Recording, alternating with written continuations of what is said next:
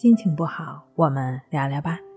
关机五分钟等于放松一整天。大家好，我是重塑心灵心理康复中心的刘老师。我们的微信公众号“重塑心灵心理康复中心”。今天要分享的作品是：清楚这两点，你就离彻底走出强迫症不远了。老师，我的强迫为什么总是喋喋不休？我为什么一直没有彻底的走出强迫呢？你觉得呢？我不知道啊。那你觉得他为什么会喋喋不休呢？他一直就是这样啊。他是谁？我的强迫症。是的，你一直把它当做症状。以上呢，这节选于与来访者的一段对话。众多的神经症患者都会有这样的想法。他们都是正，而没有心思理会这个当下真正发生了什么。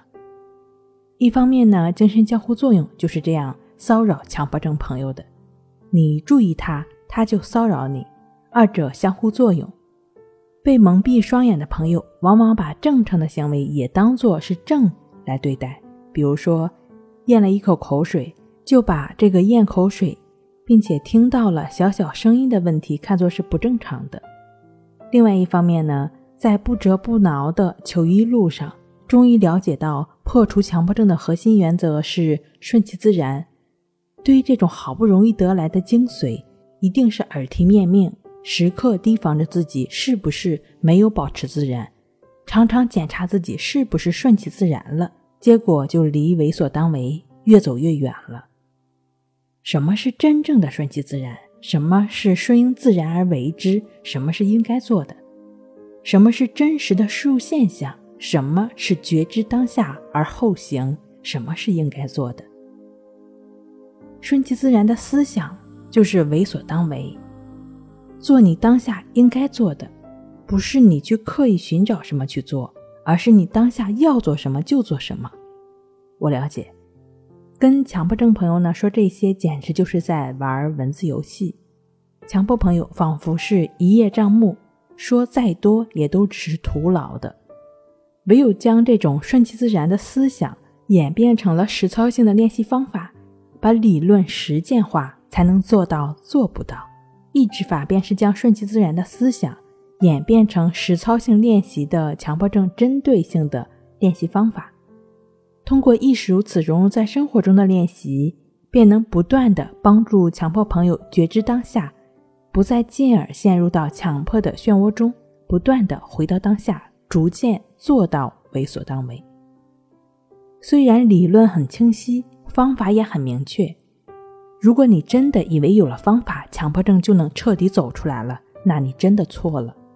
强迫是相当狡猾的，它披上外衣，伪装出来。比如说，附着在方法上，强迫的问题出现在方法上，你也只是保持觉知，对于经验到的一切就只是加上亦是如此，就只是与当下同在的过程。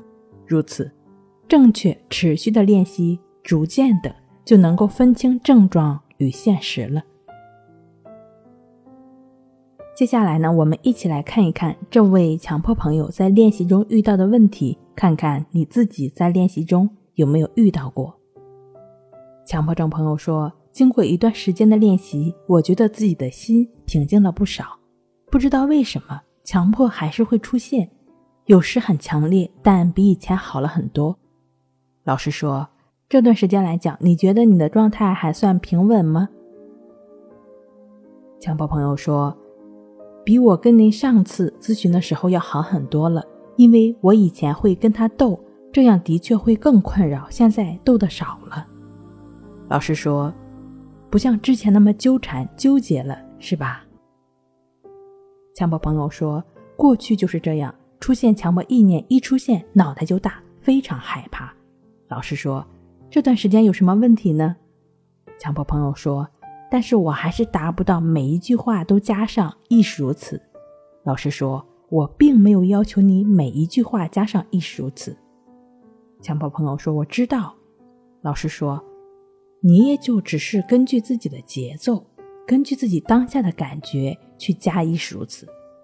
虽然我们说要加强练习，要密集的练习，但你要了解，之所以这样强调的目的是什么。强迫朋友说：“知道，知道。”老师说：“你只要知道为什么要这样做就可以了，并不是机械的要求每一句话都加上‘亦是如此’。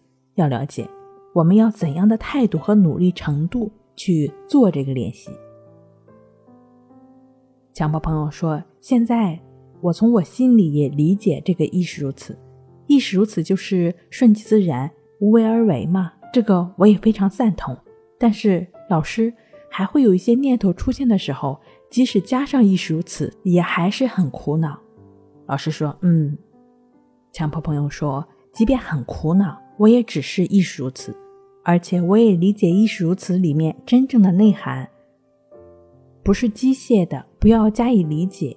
但是老师，我打个比方。”假如这个事情我本身就应该在乎，不应该放下，加上亦是如此，这个事情慢慢就放下了。但是这个事儿是不应该放下的。老师说：“你再重新说一下，我听一下。”强迫朋友说：“亦是如此，不就是把很多强迫的念头其实给消化了？我是这样理解的。假如有一个事儿，这个事儿呢是我应该在乎的，不应该放下，我也加上亦是如此，然后慢慢的。”我把不应该放下的放下了，您听明白了吗？老师说：“嗯嗯。”强迫朋友说：“您说这种情况，老师说我能明白。你这个问题，什么叫应该，什么叫不应该？”强迫朋友沉默了。老师说：“你认为应该就是应该的，你认为不应该就是不应该的，对吧？这些所谓应该和不应该，也只是一种观念的问题吗？”强迫朋友说：“嗯，那倒是。”老师说：“你所认为的应该与不应该，只是我们的观念，就是我们的观念而已，但它并不代表一种真理、一种标准。”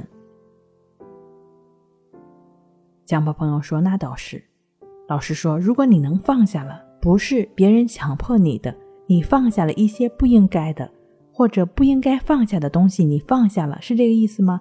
这个不应该的东西，你放下了，想开了，是一个自然而然的，而不是别人给你的，强迫你，或者说是外在东西强迫你放下的，那是你自然放下的。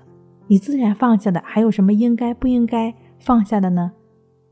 你所谓的不应该的，是从所谓世俗的角度去衡量吗？一种世俗的道德观念是这样吗？强迫朋友说：“也有这方面的因素，我也有自己比较在意的一些东西。”老师说：“你都已经放下了，还存在在意吗？”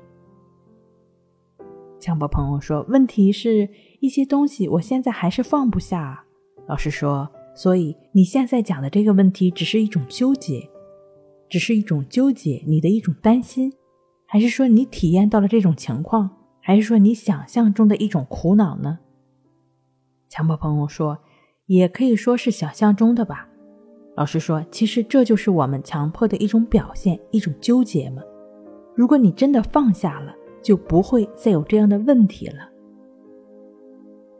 亲爱的强迫症朋友们，你还在执着于你的应该吗？以上是由重塑心灵心理康复中心制作播出。今天跟您分享到这儿，那我们下期再见。